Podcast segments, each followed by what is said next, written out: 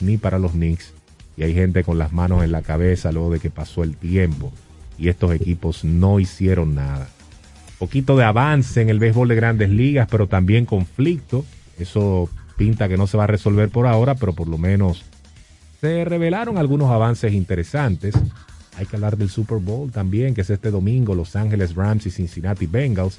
Vamos a tener a Juan Arturo Recio de ESPN Dominicana hablándonos de lo que será ese partido. Velocidad también, las llamadas de la gente al 809-565-1077, esperando tener un viernes alegre aquí en Deporte 107. ¿Todo bien? Todo bien, muchachos. Saludos a ustedes, a los, oyentes que como todos los días acompañan esta hora de deportes. Esto es Deporte 107. Yo creo que vamos a necesitar como dos horas hoy para analizar lo que pasó en la NBA, lo que habló Rob Manfred, lo que viene para este fin de semana. Hoy hay muchas cosas de que hablar y estaremos contando con sus llamadas en el 809-565-1077. Así que sin tiempo que perder, le pasamos el balón al señor Aquiles José Ramírez. Saludos, Víctor Manuel Báez Sosa. Saludos a Melvin José Bejarán. ¿Lo digo completo? Como usted quiera. Mr. No, no, no, dile a, dile a Luna porque si das el nombre de la cédula van a pensar que tenemos un integrante nuevo. Nuevecito. Saludos a Alex Luna. No se llama así. No. Eh, ni Alex ni Luna. Pero bueno. Está bien. ese no es el tema. Yo creo, Víctor, tú que me conoces, que igual a tener que cambiar de brujo. ¿Por qué? Oh, pues yo ayer tenía piedras amarradas, tenía... Para que no se dieran las cosas. Para que no se diera ese cambio de entre los Sixers y los Nets, pero parece que el brujo que yo fui, y eso, que el sanjuanero soy yo, entendió mal mi inglés, y cuando dije Nets, él entendió Lakers. Mm. Y cuando dije Sixers, entendió Knicks. Y entonces... Fue asunto de pronunciación. Yo creo que fue mi inglés malo, machucado de muelle, que el brujo no entendió, y solamente pues eh, las cosas se dieron totalmente a la inversa, lo que yo quería y deseaba, pero no pero sabiendo que esto podría pasar. Y de esto yo creo que el fanático se va, eh, se va a, mezclar mucho con sus comentarios. Creo que realmente hay mucha tela donde cortar porque llegó la solución a los problemas ya, ya está todo resuelto, ya todo, eh, las aguas van a su lugar, los jugadores encontraron el remedio que andaban buscando. Bueno, de eso y mucho más le estaremos hablando en el día de hoy, señor Luna. Bien, buenos días, Aquiles. Saludos al grupo completo de Deportes 107. Saludos a los amigos oyentes también que siempre están en sintonía con nosotros. Es un grato placer poder compartir con ustedes. Vamos a hablar largo y tendido de lo que fue eh, esa fecha límite de cambios ayer en la NBA, que fue pues excelente, excelente, yo diría por los protagonistas involucrados. Así que hablaremos un poquito de eso, como dice Melvin en la víspera del Super Bowl hay que hablar un poquito de ese evento que es el clímax de la temporada de la NFL.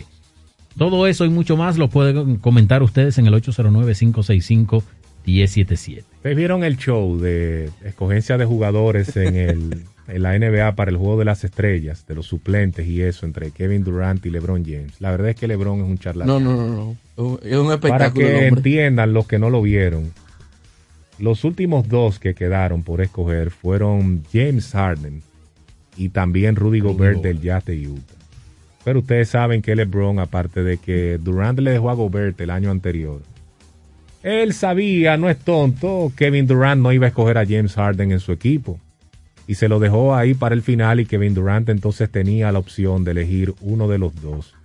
Y cuando Kevin Durant selecciona a Rudy Gobert, a LeBron James hubo que Recogerlo, compadre. Recogerlo, sí, porque tenía una risa. No, pero en el y la cara de Kevin Durant seria. Y el panel entonces se explotó de la risa también. El panel, el panel fue el que más gozó. Pero después de eso, LeBron, cuando le toca su último turno, que ya quedaba James Harden y se lo asignan inmediatamente, no tenía ni que pedirlo porque era el último jugador que quedaba, muerto de risa y hasta gagueó diciéndolo. Dijo, pero eh, eh, James, él está sano.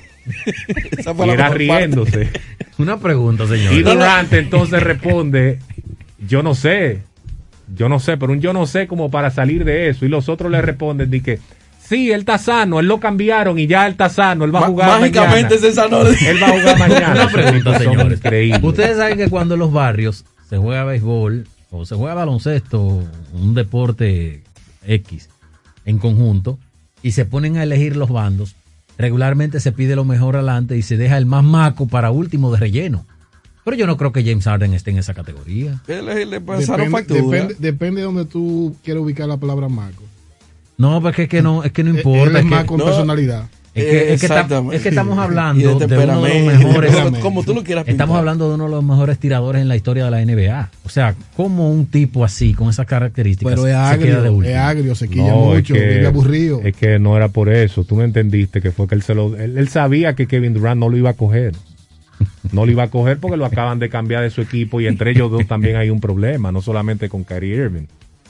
Y él se lo dejó para precisamente tuviera ese momento. Por eso él se está riendo desde que llegó esa ronda. LeBron se está riendo. Señores, a mí me dio más Y con la risa. pizarrita se la ponía en la cara para que no, que no lo vieran riendo. A mí me dio más risa la cara de Kevin Durant que la risa de LeBron James. Porque todo el mundo sabía que LeBron iba a hacer su, su espectáculo Pero ahora. Kevin Durant se ríe. No, e- ese, ese es el problema. La cara de No, Kevin Durant ríe, claro que sí. era, un poe- era un poema, señores. De verdad que eso, me, eso fue lo que más me explotó de la risa. pero también una Ernie Johnson que estaba ahí junto con Charles Barkley y Kenny Smith le pregunta a Kevin Durant en medio del draft y que pero eh, antes de continuar en la siguiente ronda tú no puedes decir cómo te sientes y cuándo tú vas a estar eh, de regreso a la cancha no puedes decir y la respuesta de Kevin Durant fue no y Seco. dije, no ok se rieron porque esos tipos esos tipos se vacilan a los jugadores de una manera impresionante. Ese es el mejor show deportivo que hay ahora mismo. El de NBA en TNT con Ernie Johnson conduciendo, Kenny Smith, Charles, Charles Barkley, Barkley. y Shaquille O'Neal también. Esos tipos ponen a mucha gente a reír todos los días. Bueno, ellos son cuatro memes andantes porque uno de verlos desarrollar los temas con la expresión corpor la expresión facial que ellos tienen, uno, se ríe bastante. Ya que ahora está en TikTok fajado. No, pero que, que ellos se burlan a la clara. Sí, o sea, ellos no sí, tienen que ver, sobre todo eh, los tres jugadores, porque Ernie es el que conduce el show y es un poquito más moderado, pero Kenny Smith, Charles Barkley y Shaquille O'Neal no tienen que ver para reírse de un Y jugador. son muy creativos ellos, porque aparte de lo que ellos dicen y de cómo analizan las cosas, ellos llevan su producción, o sea, aparte de la producción del programa, ellos mismos producen sus chistes y, y, y si tienen que llevar crema de pastel o lo que sea, cualquier atuendo, ellos lo hacen. O sea que yo creo que es bastante buena esa química. Le pusieron un nombre a Kyrie Irving ayer, Half Man, Half a Season. mitad de hombre, mitad de temporada, porque nada más juega en la ruta. Espérate, pero un pineo también. No, no. Eso fue, eso fue Barkley que le puso ese nombre. Esos Qué tipos son geniales. Vamos a la pausa en Deporte 107, ya volvemos. En, en breve, en breve, regresamos con Deportes 107.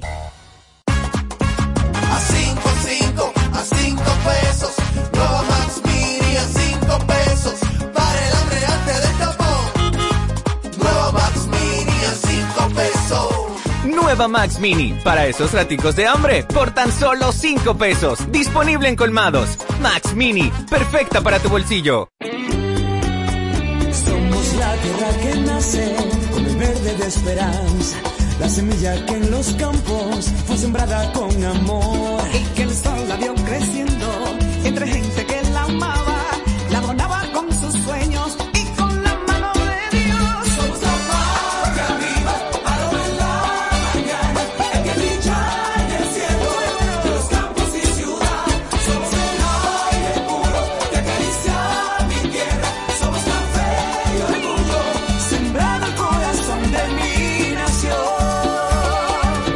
Santo Domingo, lo mejor de lo nuestro.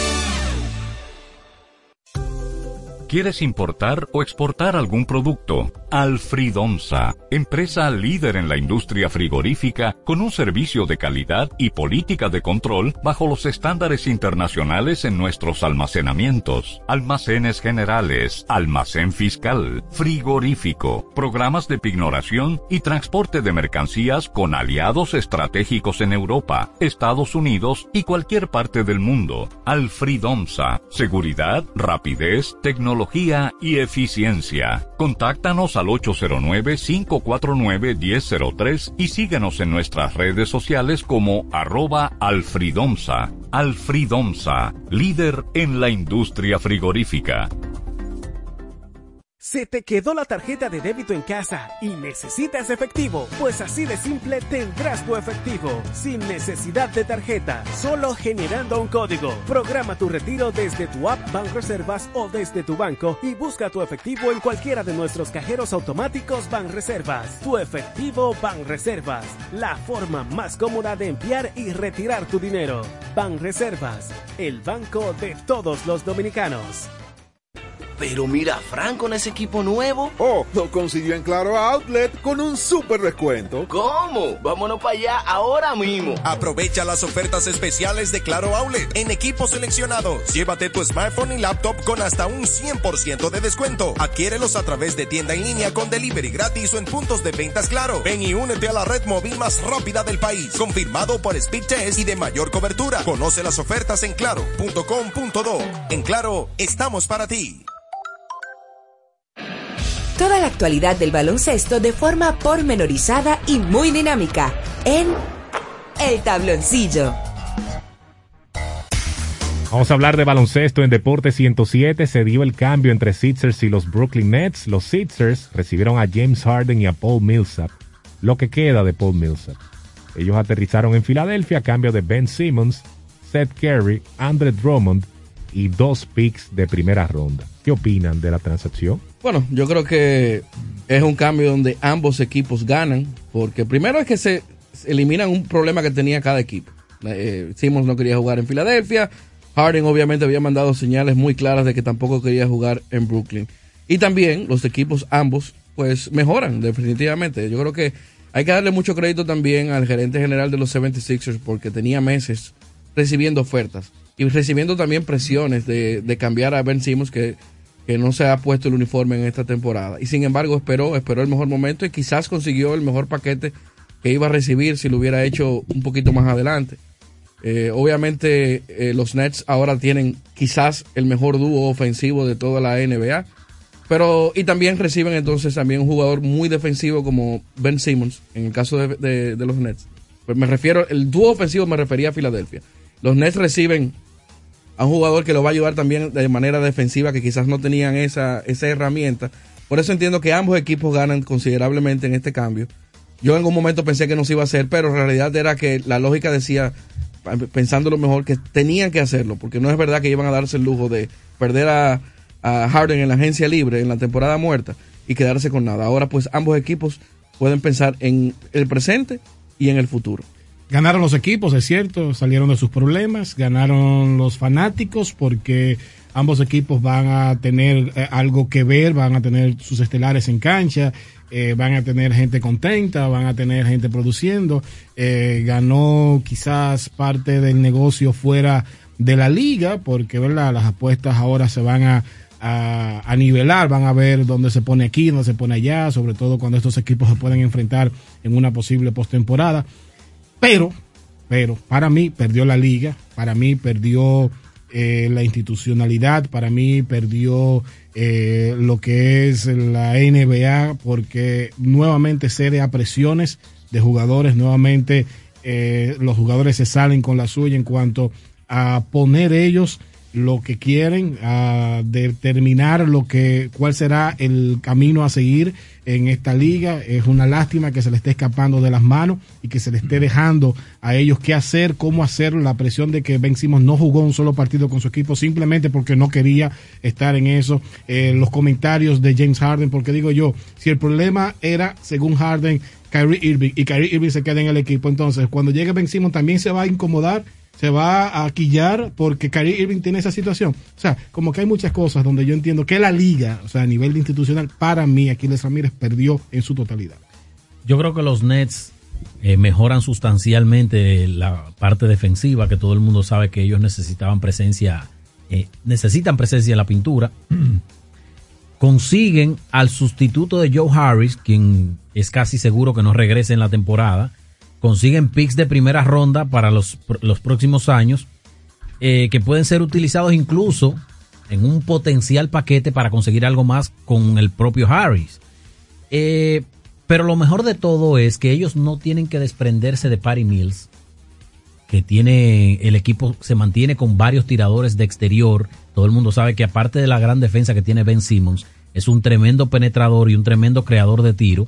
Y yo creo que, independientemente de lo que Víctor resaltaba al principio, de que Filadelfia consigue a dos grandes jugadores ofensivos en Harden y teniendo a Embiid, yo creo que ganó más el equipo de Brooklyn por el conjunto de cosas que consiguió en este cambio.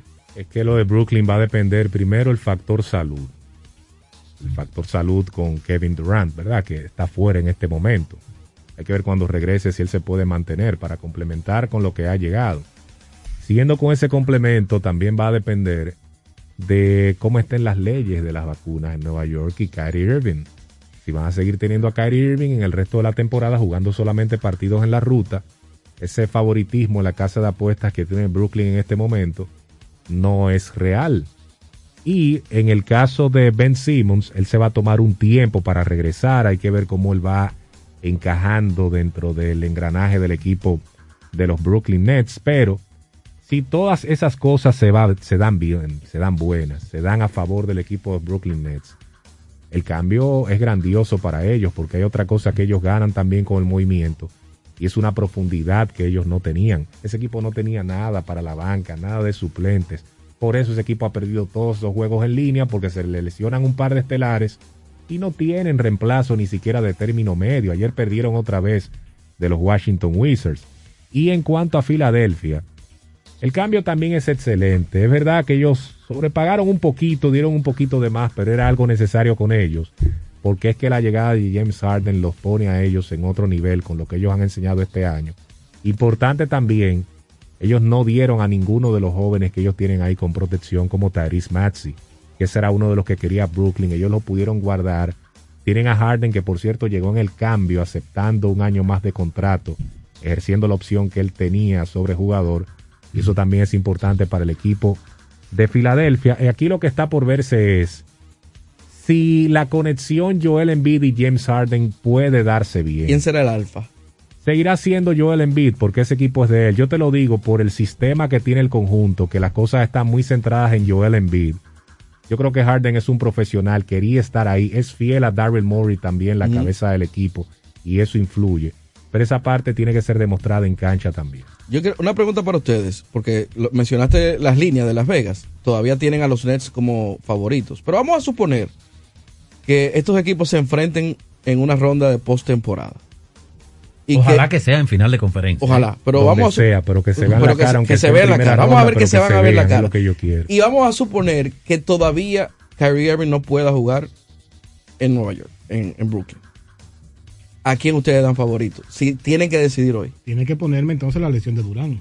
No, no, porque ya, ya se supone que Durán, O sea, después del juego de estrellas, regrese. va a regresar. Durán saludable, pero un Kyrie Irving intermitente. ¿A quién ustedes dan favorito en esa serie? Si tú la pregunta a mí, yo igual a los Nets. Yo me voy con los Nets porque, honestamente, el talento que tienen y, la- y el nivel que ellos, aún, aún sin Kyrie Irving, creo que tienen para ganarle ese equipo de Filadelfia en este momento. Yo me quedo con Brooklyn porque es que yo no mencionaba a DeAndre, eh, eh, Drummond, que también puede aportar algo de defensa en la zona pintada eh, en el cambio. Y ese equipo, yo mencionaba que cambia sustancialmente porque es que tienen tipos que absorben la defensa, como Joe Harris, como Patty Mills, como el propio Seth Curry que pasa en el cambio, que es un tremendo triplero, tirando para un 40% desde el área triple esta temporada. Y ni hablar de Kevin Durant. Lo que quiere decir que Ben Simmons va a penetrar a placer y con lo desequilibrante que es ese tipo, yo no tengo dudas que ese equipo va a dar un, salto cualitativo, amén de las 10 derrotas que tienen en forma consecutiva. Todo el mundo sabe que eso es un tema salud, por eso yo me quedo con ese equipo. Si Filadelfia fuera malo defensivamente, yo te creo eso de Ben Simmons, de que va a entrar a plenitud a la pintura, pero el problema es que Filadelfia tiene tipos que lo pueden defender, tipos que lo pueden marcar, tipos que son buenos defensivamente y eso no es tan fácil. Y los Brooklyn Nets, con un Kyrie Irving intermitente, no contra Filadelfia, tú me puedes poner a Milwaukee y probablemente el hit de Miami en condiciones y yo creo que todavía están un paso detrás, ellos necesitan ese jugador a tiempo completo porque es que eso de tenerlo un día sí, un día no, eso es algo demasiado irregular y en postemporada eso se siente. Pero bueno, vamos a esperar que llegue ese momento. El caso es que se dio este cambio súper interesante y ojalá que ambos saquen buena partida. En el caso de Filadelfia, mi temor es que después del próximo año ellos van a tener que darle una extensión de contrato a James Harden por mucho dinero y va a terminar siendo una extensión tóxica por la edad que tiene, tiene 32 años ahora mismo. Cuando venga el declive ganando ese gran dinero, eso va a ser un gran problema que tiene Filadelfia, pero los Sixers están pensando en ganar el campeonato ahora. Y por Vamos, eso vamos a llevar, movimiento. vamos a llevar ese comentario al campo del amor. Los Sixers saben que se, saben que se van a estrellar y, va- y han acelerado. O sea, imagínate, ellos están buscando un campeonato ahora. todavía. Un equipo que no gana desde 1983, aquella época de Julius Serving, Moses Malone, Andrew Tony, Morris Chicks, eh, Bobby Jones y compañía. Pero ahora ellos quieren un campeonato y por eso están haciendo este movimiento. Vamos a ver si se les da en una conferencia que está durísima. se cansó Mark Cuban y compañía de Kristaps Porzingis. Se cansó ese jugador, nunca pudo eh, eh, dar lo que ellos esperaban, nunca pudo hacer una buena mancuerna con Luka Doncic. Ese proyecto fracasó. Ayer lo cambiaron a los Washington Wizards que eh, dieron en ese cambio a Spencer, Din- Spencer Dinwiddie hacia el equipo de, de Dallas. En esa conferencia, a David Bertans también. Correcto. En esa conferencia va a ser muy difícil para Dallas en esta temporada por, por, la- cómo se ha visto la conferencia y cómo se ha visto el equipo de Dallas en este año. Pero la realidad es que ya lo de Porzingis es un tema de análisis. Es un jugador que ha fracasado en la NBA, hay que decirlo de esa forma. Sí, fracasado porque no ha cumplido con las expectativas muy altas. Las lesiones han influido en eso. A mí me gustó el cambio para Dallas porque liberan salario y los pone a ellos a enfocarse en otras cosas y no se debilitan tampoco porque cuando uno ve los números del rendimiento de Dallas, con o sin Porzingis, el equipo está siempre a la altura y muy competitivo. Por cierto, anotó 51 ayer Lucas Doncic, que hace lo que quiera en el baloncesto de la NBA.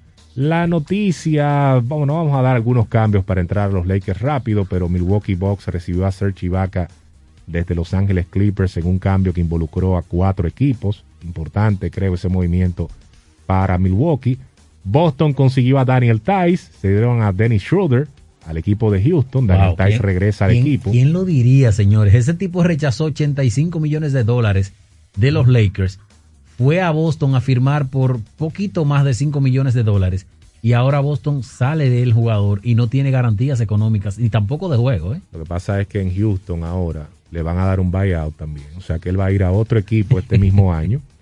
Eh, Boston consiguió a Derrick White desde los Spurs de San Antonio. Ese es un cambio bueno para ellos. Ese es un jugador que le está yendo muy bien con el equipo de Greg Popovich. Ahí se dieron a George Richardson, a Romeo Lanford y un pick de primera ronda. Montres Harrell pasó desde los Washington Wizards al equipo de Charlotte Hornets. Aaron Holiday desde los Indiana Pacers al equipo de los Phoenix Suns. Y para entrar en la discusión, ni Lakers ni Knicks hicieron movimientos ayer y fueron los grandes ausentes dentro del mercado de cambios de la NBA. Eh, yo creo que eh, ayer se esperaba que iba a ser muy difícil para los Lakers hacer movimientos por el, asunto de los contratos de, de Westbrook y demás. Pero definitivamente eh, la gente esperaba hacer algún tipo de movimiento. No llegó ninguno. Yo me imagino que el fanático de los Lakers ya tiene que estar pensando que esta es una temporada perdida. Y no deben de estar para nada contentos. Ahí entra en escena entonces Rob Pelinka, el gerente general del equipo de los Lakers. ¿Por qué? Porque era mucho lo que se había hablado en las oficinas, los cambios que podían hacer, sobre todo con el nombre que se supone es la piedra en el zapato que tiene Frank Vogel y todo y todo el conjunto lakeriano y hablamos de Russell Westbrook. Ahí no se hizo esas negociaciones, no significa que todavía el equipo de los Lakers no pueda hacer algunos movimientos con los buyouts y sobre todo con aquellos jugadores que estén disponibles en waivers, pero la verdad es que tú señalas, y tanto que se hablaba entonces de que si Russell Westbrook, que si era, que si, que si esto, que si es incómodo, que si no, que si sí, al final está ahí. Y yo creo que LeBron tiene mucho que ver, tiene mucho que ver porque si él mueve sus fichas, si él ejerce la presión como jugador que es, como el líder que es lakeriano, ese cambio se hubiese hecho sin ningún tipo de problema, no importando la parte de, del dinero. Sí importa la parte del dinero y eso es lo que hace difícil que se envíe a Russell Westbrook a otro equipo. La única oferta que los Lakers tuvieron por él, por él fue John Wall y a cambio de Russell Westbrook, Houston, ¿eh? a cambio de Russell Westbrook y un pick de primera ronda que tienen los Lakers, el único que tienen hasta 2028, creo que es. el- Era el pick del 2027 Y ese ellos no lo quieren cambiar en ese movimiento. Fue lo único que le llegó de oferta por Russell Westbrook. Era difícil cambiar a este jugador con esa carga monetaria para los demás equipos. En la otra cara de la moneda, muchachos, ¿qué va a pasar con los Knicks que han amarrado a Julius Randle más de 115 millones de dólares y en estos momentos están en la posición número 12? Melvin destacaba que fue uno de los dos grandes equipos eh, o de los dos equipos grandes que no realizó ninguna transacción. Yo creo que en el caso de los Knicks se entiende que no realicen eh, transacciones por la posición en la que ellos se encuentran en este momento, pero eh, tienen a un jugador caro, eh, básicamente tienen un Rolls Royce en la casa sin poder darle el uso pertinente que, que- que merece un jugador como Julius Randle. Para mí ellos debieron hacer un movimiento. Ese roster ya demostró que no es más de ahí. Y en el caso de Julius Randle, a su favor hay que decir que en los últimos cuatro juegos el tipo está riendo. Quién sabe si esto es un despertar para él. Pero los Knicks sí necesitaban hacer un movimiento de impacto, aunque también viene la agencia libre por ahí, donde ellos eh, van a ser agresivos. Pero ese proyecto, con eso que ellos tienen en este momento, seguirá siendo un proyecto mediocre y una pena con una franquicia como esta que debería estar en una situación mejor. Y, eh, a ellos le pasa lo que hemos estado hablando aquí año tras año. El problema de, de los de los Knicks, de los Knicks, perdón, es un asunto cultural, porque es una franquicia que no le puede vender un proyecto ganador a ningún jugador de impacto y por eso ha carecido de grandes éxitos en los últimos años, Durant estaba coqueteando y coge para allá antes de. pero no fue por la misma cultura de no ganar. Final Porque, no van. porque el asunto es que los equipos en los que ha jugado Durant han tenido éxito en algún momento recientemente y le han podido vender una cultura ganadora, pero los Knicks no tienen esa, es- esa, esa idiosincrasia, no tienen esa ideología ganadora y tú no puedes venderle un proyecto a una persona sin decirle, mira, yo te voy a redondear de tal y tal y tal y tal Y un jugador. mercado tan interesante. Eso es lo que llama la atención, porque se supone que están en la meca del baloncesto. Sin embargo, ha sido un equipo mediocre en las últimas décadas. Ah, señores, vamos a la pausa en Deporte 107. Al regreso, Grandes Ligas y las llamadas 809-565-1077. Deporte 107 vuelve en breve. En breve, regresamos con Deportes 107. Somos la tierra que nace con el verde de esperanza, la semilla que en los campos fue sembrada con amor y que el sol la vio creciendo entre gente que la amaba, la adornaba con sus sueños y con la mano de Dios. Somos la que arriba, aroma en la mañana, el que brilla en el cielo de los campos y ciudad. Somos el aire puro que acaricia mi tierra. Somos café y orgullo, sembrado el corazón de mi nación. Café Santo Domingo, lo mejor de lo nuestro. Pero mira, Fran con ese equipo nuevo. Oh, lo consiguió en Claro Outlet con un super descuento. ¿Cómo? Vámonos para allá ahora mismo. Aprovecha las ofertas especiales de Claro Outlet en equipos seleccionados. Llévate tu smartphone y laptop con hasta un 100% de descuento. Adquiérelos a través de tienda en línea con delivery gratis o en puntos de ventas Claro. Ven y únete a la red móvil más rápida del país. Confirmado por Speed Test y de mayor cobertura. Conoce las ofertas en claro.com.do. En Claro, estamos para ti. Parque del Prado, el primer y más completo camposanto de Santo Domingo Este, en el kilómetro 3 de la carretera a Guerra. Información 809-598-3000. Para emergencias 809-923-1111 o acceda a www.parquedelprado.com.do.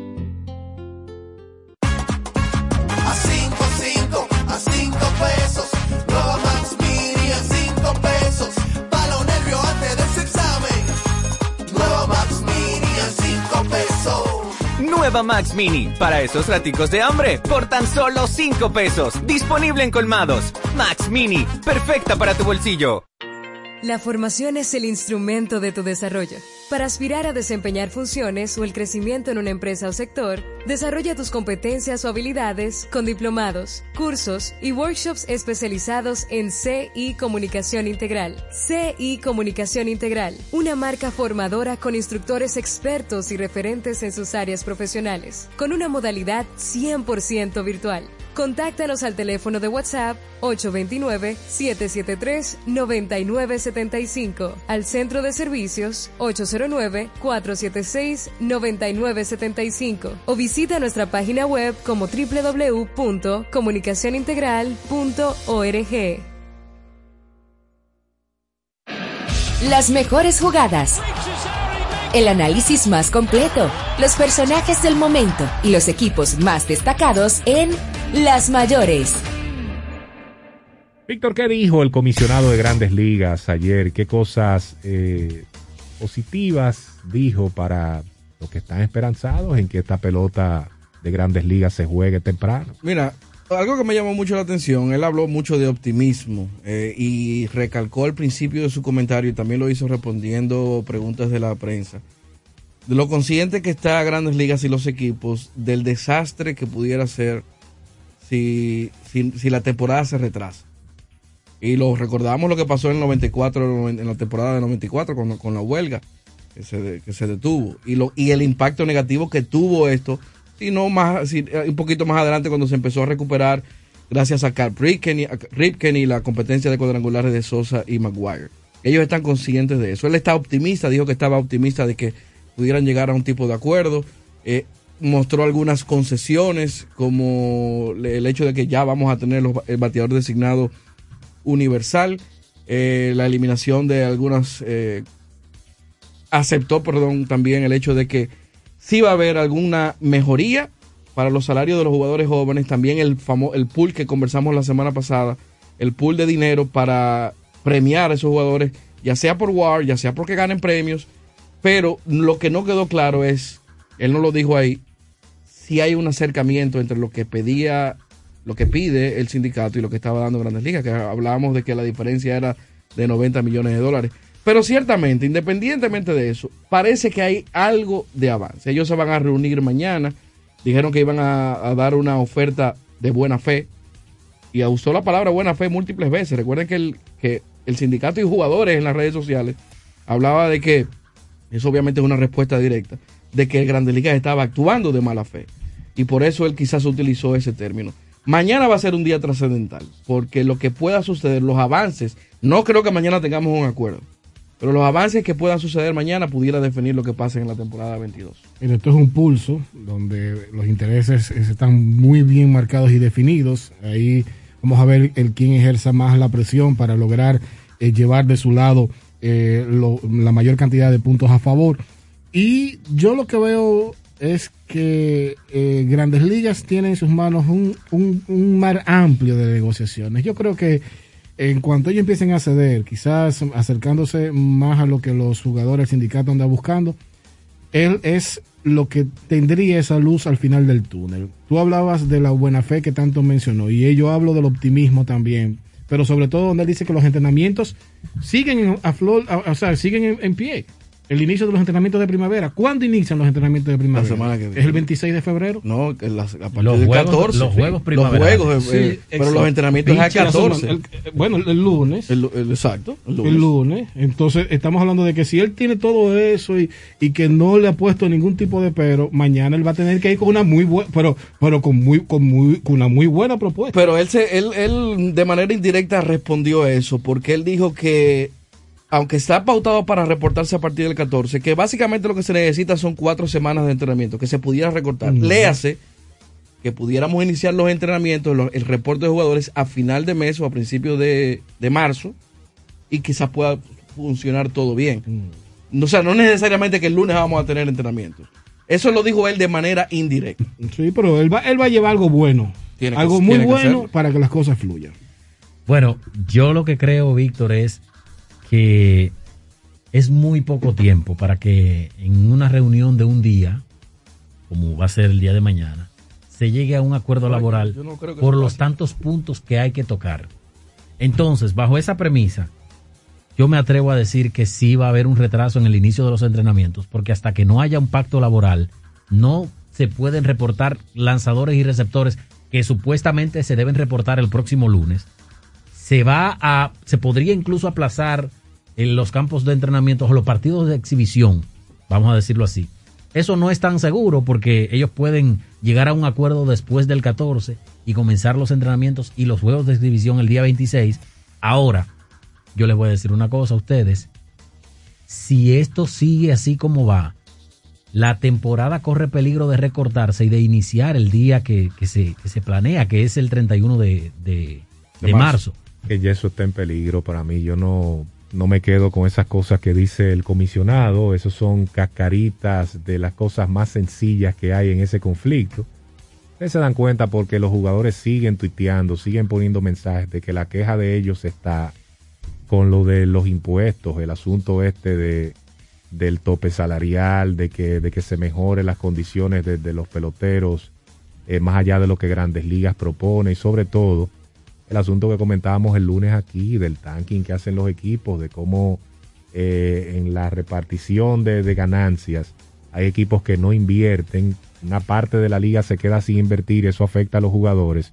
Esa es la principal queja que ellos tienen ahora mismo, una de las principales y en eso no hay ningún avance ahora mismo. Y mientras eso no avance, vamos a seguir escuchando y leyendo opiniones como la de Francisco Lindor, que le dijo a Andy Martino de Sports New York que los jugadores están dispuestos a perder juegos si eso es lo que se necesita para lograr un acuerdo fuerte con las grandes ligas. Así que están los jugadores Y, en este y de- y déjame decirte algo, es que los, los avances que ellos mostraron ayer, lo del bateador designado universal, lo de expansión a playoff, lo del pool de dinero, todo eso son de esas cosas que uno sabía que iban a suceder. Sabíamos que íbamos a tener eh, playoffs expandidos porque eso le conviene a todo el mundo. Lo del bateador designado por igual, eso no iba a ser un problema. Esos puntos que mencionó Melvin, entre otros, todo tiene que ver con dinero, es lo que puede provocar un tranque. Vamos con la gente. Vamos con la gente ahora al 809-565-1077 Deporte 107. Hola. Buenas, ¿cómo están? Muy bien, ¿y usted? Bien, bien, bien. Buenas, Ale, saludos, ¿cómo están? Saludos, hermano, ¿todo bien? Para, para mí, porque recuerden que uno de los puntos que se que ellos están por, por, por acordar es que se recorte un poco la, eh, el entrenamiento, porque ellos entienden que es muy largo, y lo cual yo creo que sí. Y para un, una, un pequeño ahí de- debate entre ustedes y, mi colega radio oyente, se presta el momento para esto. ¿Qué jugador del béisbol invernal usted piensa que va a ser cambiado ahora en- durante la temporada muerta? Tú casi no sabes. Adelante, Deporte 107. Hola. Yo tengo un nombre, pero no te lo puedo dar. León, ¿cómo estás? Estamos bien, esperando que el escogido gane ya de esto. Bueno, Mire, ayer no perdió. No, ayer no perdió, estamos invictos. Estoy de acuerdo con Viva, eh, lo que dijo ahorita de los Nets. Una pregunta. ¿Con quién ustedes se quedan a nivel ofensivo? Digo defensivo. Con Ben Wallace, Ando Drummond o Denis Roman, porque para mí el mejor jugador defensivo que ha pasado por la NBA ha sido Ben Wallace. Mira, rebotero Dennis Rodman. Rebotero Dennis Rodman fue tremendo jugador defensivo también. Temprano en su carrera ganó un premio de defensa del año. Pero Ben Wallace, lo que hizo en ese proceso de éxito de los Pistons, ese equipo de los Pistons con Rachid Wallace, John C. Billups, creo que defensivamente, hablando exclusivamente en defensa, eso fue un poquito más alto que lo que hizo Dennis Rodman en su pico también defensivo, para mí. Seguimos. Hola. Saludos, bueno, ¿cómo están? Saludos, señor Rey. ¿Qué te acento? Bien, bien, por aquí. ¡Hey, Vivay! Es que se, se quedó con el sabor de la serie del Caribe. Hay una cosita por ahí. Y entre toro y tigre. Uf, ¿Cómo así? ¿Tú sabes? No, yo no sé, no. No, pa, pues yo no, te, yo no todavía no me han dado autorización de, de decirlo. Yermín Mercedes va para los Oye, toros. oye, te- yo te autorizo, dala, dala. pero, oh, ah, pero aquí le sabe. ¿Cómo? Ah, pero aquí le, tú estás trabajando duro. Pero dale, que- Mire. te, te autorizo que lo digas. Fíjense algo. Fíjense algo, muchachos. Pat Riley dirigió Lakers. New York Knicks y Miami, ¿verdad? Sí. En, en esos tres equipos, ¿cuál me tu- tuvo mejor estructura? O sea, mejor equipo que él dirigió. No, los Lakers. Los Lakers. Sí, sí, sí, seguro. Ok. Yo perdí entonces, pues yo lo recordaba con Miami Heat. Era muy buena la estructura, pero los Lakers dirigiendo. Bueno, era, imagínate, Magic Johnson, Karim Abdul-Jabbar, James Worthy, Byron Scott. En un momento estaba Michael Thompson, en otro momento él llegó a tener eh, wow, AC Green. Tenía demasiados tipos buenos ahí. Hola. Discúlpeme que llame de nuevo. Ale, yo no lo dije como forma de, de que si tú tienes alguna información la suelte, sino como un ejercicio. Yo te voy a dar un nombre que para mí va a ser piano en la temporada muerta. Dale. Dani Santana. Está bien. Gracias por la llamada. Deporte 107, hola. Muchas Bendiciones, muchachos. Bendiciones, ¿cómo estás? Eh, una pregunta. Ron Harper no cabe ahí en eso, en, en esa dupleta de Roman igual, ¿Quién? como defensor. Ron Ron Harper. No, no, no. No. No, no Ni, cabe. ni cerca, no. Ron Harper no, ni cerca. Sobre todo el Ron Harper que ustedes vieron en los Bulls y en los Lakers, porque el que estaba en los Cavaliers y en los Clippers era una máquina ofensiva, no tenía ese prestigio defensivo. Hola, Buenas tardes, ¿cómo están ustedes? ¿todo bien? Cuéntanos. En la medida de lo posible, quisiera que expliquen brevemente sobre eh, la propuesta de playoff del Nico. Gracias. Bueno, básicamente fue lo mismo que vimos en el 2020, donde más equipos tenían, eh, había más equipos en playoffs. Eh, obviamente puede cambiar, todavía no han dado los detalles, pero pudiera cambiar el formato de del wild card, quizás sea un 3-2. Pero el asunto es que más equipos van a estar clasificando a postemporada. Hola. Buenos días, muchachos, ¿cómo están? Todos ¿Qué desea? Víctor, ayúdame con un nombre ahí del Licey que en Philly jugó con, con Boston. Que es Mar- Santiago. Marco Hernández. Ah, gracias, ok, ok. Santana por Marco Hernández. Me suena bien. Miren, muchachos, yo estoy escuchando desde ayer que quieren como cambiar el formato de los campos de entrenamiento y eso no fe- afectaría a los jugadores en su para, para prepararse en forma física. No, no, no puede causar más lesiones porque Claro menos que sí, tiempo, claro menos que tiempo entrenamiento, me- menos preparación hay. Y de hecho pasó en el 2020, cuando la temporada recortada, la cantidad de lesiones aumentó considerablemente en, en- en la temporada del COVID, precisamente porque los entrenamientos en parte fueron más cortos. Gente poniendo excusa también a eso, cuando se lastimaban, que no era así. Hola. Sí, buen día, Melvin. Sí. ¿Tú crees que ya entonces los Lakers deben tirar la toalla? No, pero la tienen difícil. Ya. Van para el play-in. Ya, y Ale. Dale. Sí, eso de, de, de poner el bate de deseado en la americana, en la nacional que diga, ¿puede darle chance a Edwin Encarnación de volver? Es que yo no creo que Edwin reciba ofertas ya. Él no está en eso tampoco porque él ahora mismo es un empresario. Vamos a darle paso a Juan Arturo Recio, que lo tenemos ahí, control por favor, para que hablemos de fútbol americano a propósito del Super Bowl este domingo. Un par de cositas que queremos comentar con ustedes. Primero felicitar a Joel Rosario, que ganó el premio Eclipse como jockey del año. Tremendo trabajo en las carreras en Estados Unidos, grandes ganancias también para él. Un gran jinete, un gran profesional de su categoría y qué bueno que ha sido premiado. Y lo otro es que hay compromisos pronto con el fútbol femenino. El fútbol femenino a partir del miércoles 16 iniciará su ruta hacia el Mundial Femenino de 2023 y buena suerte para las muchachas en ese sentido. Vámonos con fútbol americano en Deporte 107.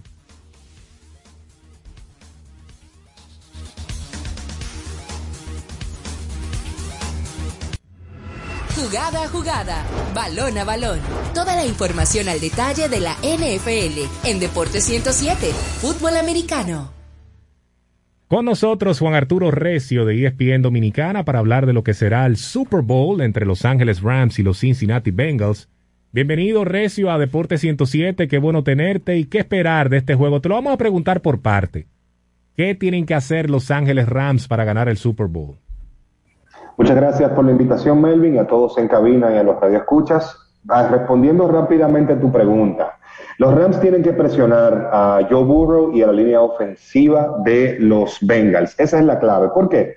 Porque Joe Burrow es un excelente mariscal de campo, completa el 70% de los pases que lanza y lanza bastante rápido. Obviamente, eh, esto te da una desventaja táctica a la hora de tú contar con un arma ofensiva como Jamar Chase, que es el principal receptor de los Bengals. Ganó, de hecho, anoche el premio como, como novato ofensivo del año y va a estar todo el partido contra una- un defensivo que es de élite, como el caso de Jalen Ramsey, pero que Ramsey no tiene el material necesario para contener en una defensa hombre a hombre a Jamar Chase. Entonces, la clave aquí, y esto no solamente para los Rams, sino para los Bengals también, la clave es presionar al quarterback contrario y esperar que uno de los dos, tanto Joe Burrow como Matthew Stafford, el quarterback de los Rams, cometa ese error que permita que la ofensiva pueda iniciar, la ofensiva contraria pueda iniciar en territorio privilegiado sus series ofensivas. ¿Qué tienen que hacer los Bengals para ganar el Super Bowl? Los Bengals tienen que ganar la batalla en los intercambios de balón. Si tú recordarás, hace unas semanas, eh, los, Rams le estaban ganando a Tom Brady y a los Buccaneers 24 a 3 durante la ronda divisional de la postemporada y los Buccaneers lograron regresar y empatar el partido 27 a 27, aunque después perderían quedando 42 segundos del último cuarto. Pero ellos mostraron que los Rams tienen una prevalencia, una inclinación hacia cometer errores cuando son presionados. Su corredor, Cam Akers, perdió dos balones, soltó dos balones que pudieron recuperar los Buccaneers y eh, también lo interceptaron una vez a Matthew Stafford e incluso en esa última, en ese último cuarto de ese partido, por poco Stafford suelta el balón. Entonces Stafford, a pesar de que solamente lanzó 17 intercepciones a lo largo de la temporada regular, es propenso a cometer errores cuando se le presiona. Los Bengals, para poder ganar este partido, tienen que presionar desde el principio a los Rams, detenerlos en el juego terrestre que tienen el material para hacerlo y hacerlos cometer errores, que es la principal debilidad de este equipo de superestrellas como Los Ángeles. Históricamente, ¿qué tanta ha sido la ventaja para los equipos que han tenido la oportunidad de jugar el Super Bowl en casa? Lo, digo- lo pregunto porque se estará jugando en el SoFi Stadium en Los Ángeles y tendrán entonces esa ventaja los Rams.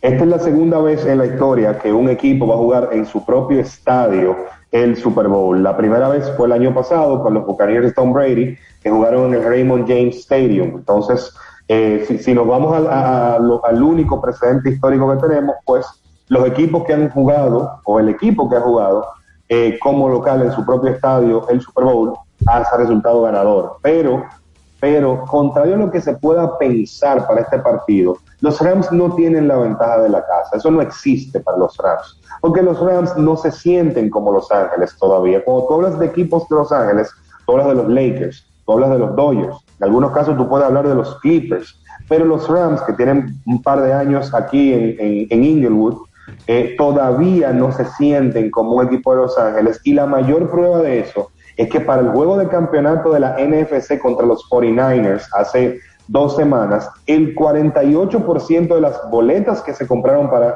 para ese evento, pues eh, fueron compradas desde el norte de California, desde la ciudad de San Francisco, lo que te dice que todavía la base de fanáticos no es sólida para los Rams y también tomando en cuenta que el promedio de una boleta para este Super Bowl anda por los 9 mil dólares, entonces eso de ventaja de la casa no va a existir para este equipo.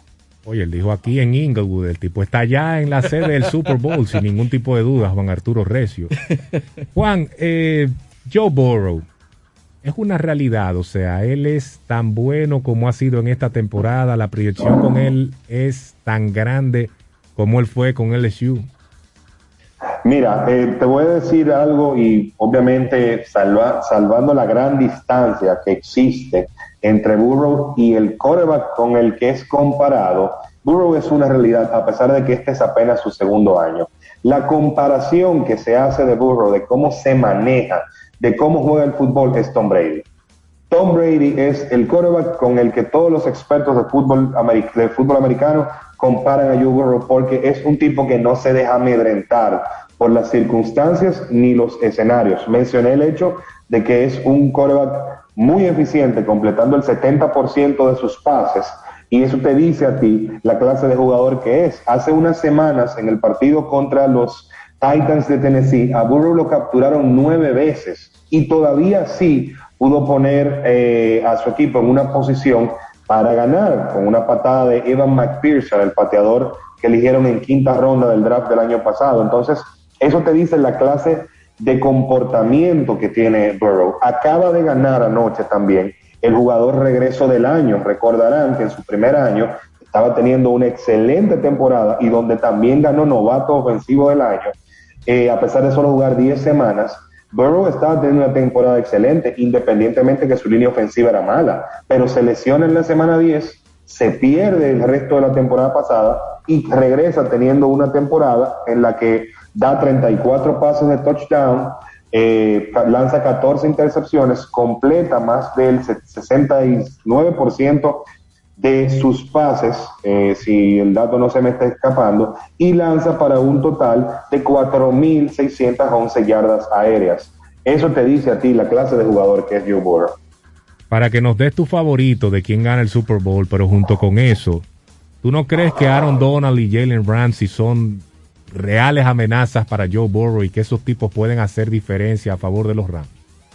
Sí, o sea, si, vamos al material defensivo que tienen los Rams, Aaron Donald es el mejor defensivo de la liga y uno, hay, yo creo que entra en la consideración de uno de los mejores de la historia y Jalen Ramsey es uno de los mejores eh, secundarios de la historia y agrega también ahí a Von Miller, que es un excelente jugador defensivo que puede crear presión.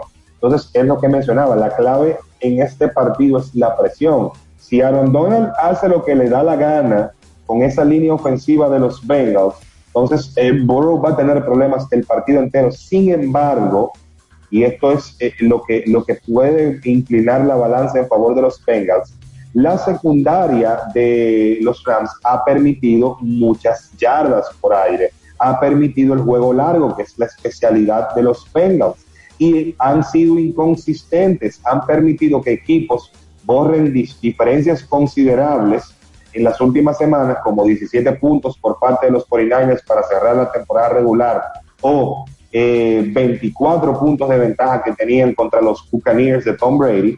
Entonces, eso te dice que son inconsistentes y ellos se apagan en la segunda mitad, que es coincidencialmente cuando los Bengals juegan su mejor fútbol americano.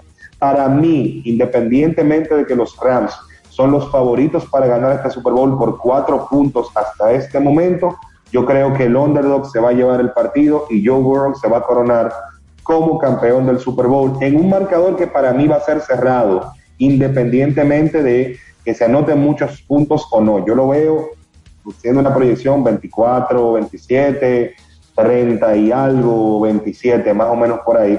Pero creo que la secundaria de los Rams les va a costar el partido. Bueno, hermano, gracias por tu tiempo, comprometerte para el lunes y analizar lo que suceda en ese Super Bowl 56, que será reñido, será muy bueno. Así que gracias, Eso Juan, por compartir con nosotros en Deporte 107. Muchísimas gracias por la invitación. Vamos a la pausa, volvemos en breve. Al final tenemos velocidad. En breve, regresamos con Deportes 107. ¿Quieres importar o exportar algún producto? Alfridomsa, empresa líder en la industria frigorífica con un servicio de calidad y política de control bajo los estándares internacionales en nuestros almacenamientos, almacenes generales, almacén fiscal, frigorífico, programas de pignoración y transporte de mercancías con aliados estratégicos en Europa, Estados Unidos y cualquier parte del mundo. Alfridomsa, seguridad, rapidez, tecnología y eficiencia. Contáctanos al 809-549-1003 y síguenos en nuestras redes sociales como arroba alfridomsa. Alfridomsa, líder en la industria frigorífica. Somos una institución de puertas abiertas, al servicio de toda la ciudadanía. Acompañarte es nuestro deber. Por eso te orientamos a través de los distintos canales. Mediante la autogestión, buscamos facilitar el cumplimiento de tus obligaciones tributarias. Nos interesa que estés al día. Tu aporte fortalece a la nación. Dirección General de Impuestos Internos. Adquiere el TCL 20 Pro 5G exclusivo en Claro. Tecnología de punta asequible para ti. Visita tu punto de venta Claro más cercano o accede a su tienda virtual claro.com.do. Pero mira, Fran con ese equipo nuevo. Oh, lo consiguió en Claro Outlet con un super descuento. ¿Cómo? Vámonos para allá ahora mismo. Aprovecha las ofertas especiales de Claro Outlet en equipos seleccionados. Llévate tu smartphone y laptop con hasta un 100% de descuento. Adquiérelos a través de tienda en línea con delivery gratis o en puntos de ventas Claro. Ven y únete a la red móvil más rápida del país. Confirmado por Speed Test y de mayor cobertura. Conoce las ofertas en claro.com.do. En Claro, estamos para ti. Adrenalina, emoción, dinamismo y tecnología de punta en La Velocidad a toda máquina. En Deportes 107. Señores, y ya se está a la espera del lanzamiento del cuarto equipo que estará desvelando su monoplaza, y hablo del McLaren con Lando Norris, con Daniel Ricciardo, la escudería de Walking, pues está a solo minutos al filo de las 12, prácticamente estará desvelando la máquina. Ya sabemos que viene con los mismos colores, naranja, de lo que será la, lo que fue la pasada temporada, y vamos a esperar entonces cómo viene ese nuevo monoplaza con las nuevas actualizaciones. Hoy también se hizo lo que fue eh, el Film Day, el día donde el equipo Aston Martin pues fue a pista para hacer sus grabaciones, para hacer sus spots de publicidad y demás. Y lo hizo precisamente con el monoplaza que va a correr esta temporada. Y el sonido es impresionante. Recuerden que a partir de esta temporada pues ya finalizó lo que fue la, era híbrida, donde los sonidos de los motores eran un poquito eh, no, tan parecidos al sonido fuerte de los motores de la Fórmula 1, pues ya están sonando como es. La verdad es que es impresionante lo que vamos a poder tener durante toda esta campaña. Y otra noticia interesante en el ámbito de la Fórmula 1 es que el Gran Premio de Bahrein, señores, será hasta el 2036. Wow, ha sido uno de los de los acuerdos más largos de, para un país y una pista, un gran premio con tantos años. Hasta el 2036 se estará corriendo en Bahrein. Señores, gracias por la sintonía. Buen fin de semana. Deporte 107 regresa el lunes. Sigan con la Super 7 FM. Nosotros nos vemos después. Hasta la próxima. Hasta aquí cierra un ciclo. Nos encontramos en una nueva jornada, detalle a detalle, con todas las particularidades del mundo de los deportes, junto a Melvin José Bejarán, Víctor Báez, Alex Luna y Aquiles Ramírez en Deportes 107. Super 7 FM, HISC, Santo Domingo, República Dominicana. A continuación, tu voz al mediodía.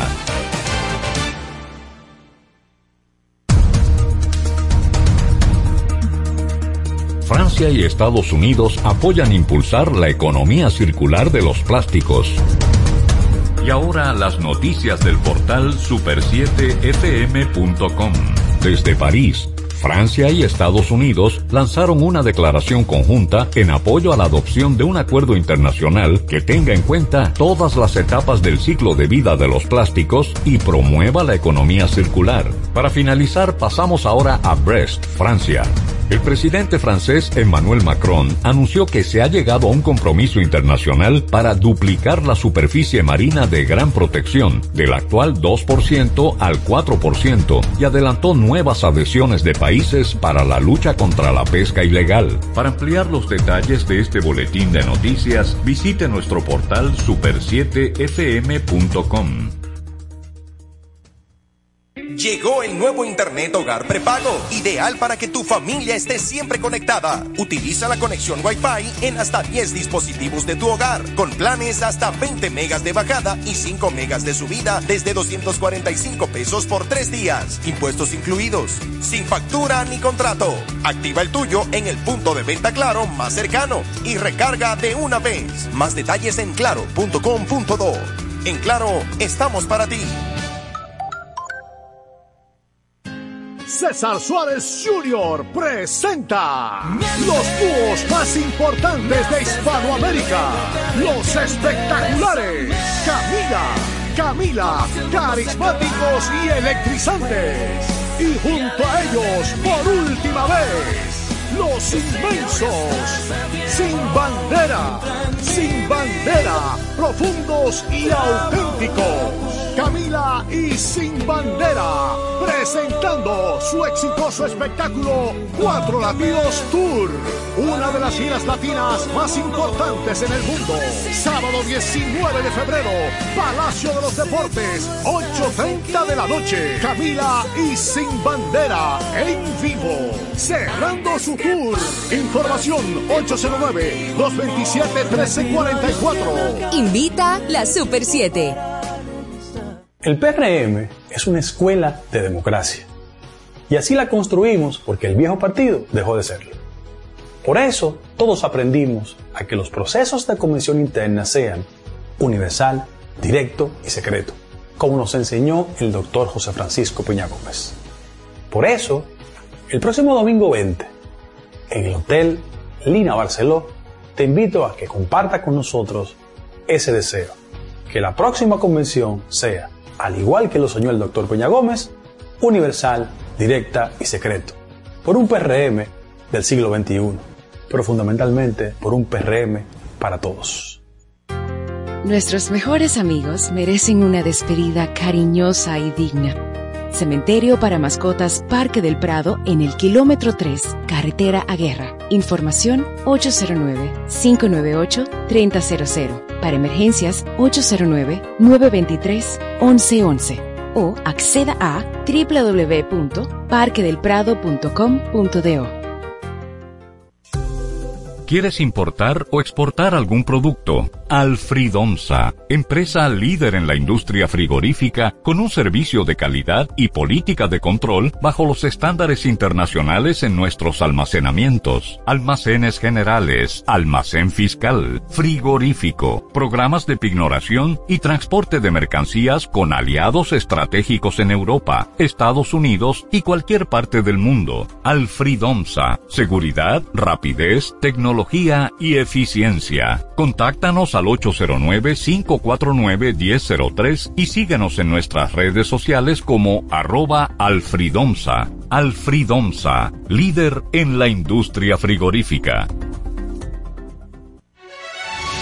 Repasamos la actualidad del acontecer nacional e internacional en el interactivo de la Super 7. Ágil, veraz, oportuno y equilibrado. De lunes a viernes de 2 a 4 de la tarde escucharás la información que llama al criterio con diversidades y estilos más atrevidos, bajo la conducción de José Gregorio Cabrera, Jochi Rosario, Emelín Valdera y Ricardo Fortuna, por la Super 7.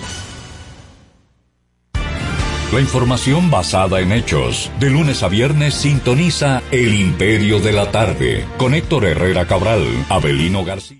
Jaime Rincón y Miguel Tavares, de 4 a 6 de la tarde. Informativo, espontáneo y con diferentes puntos de vista. El Imperio de la Tarde por la Super 7. Super 7 FM, HISC, Santo Domingo, República Dominicana. ¿Quieres importar o exportar algún producto? Alfridomsa.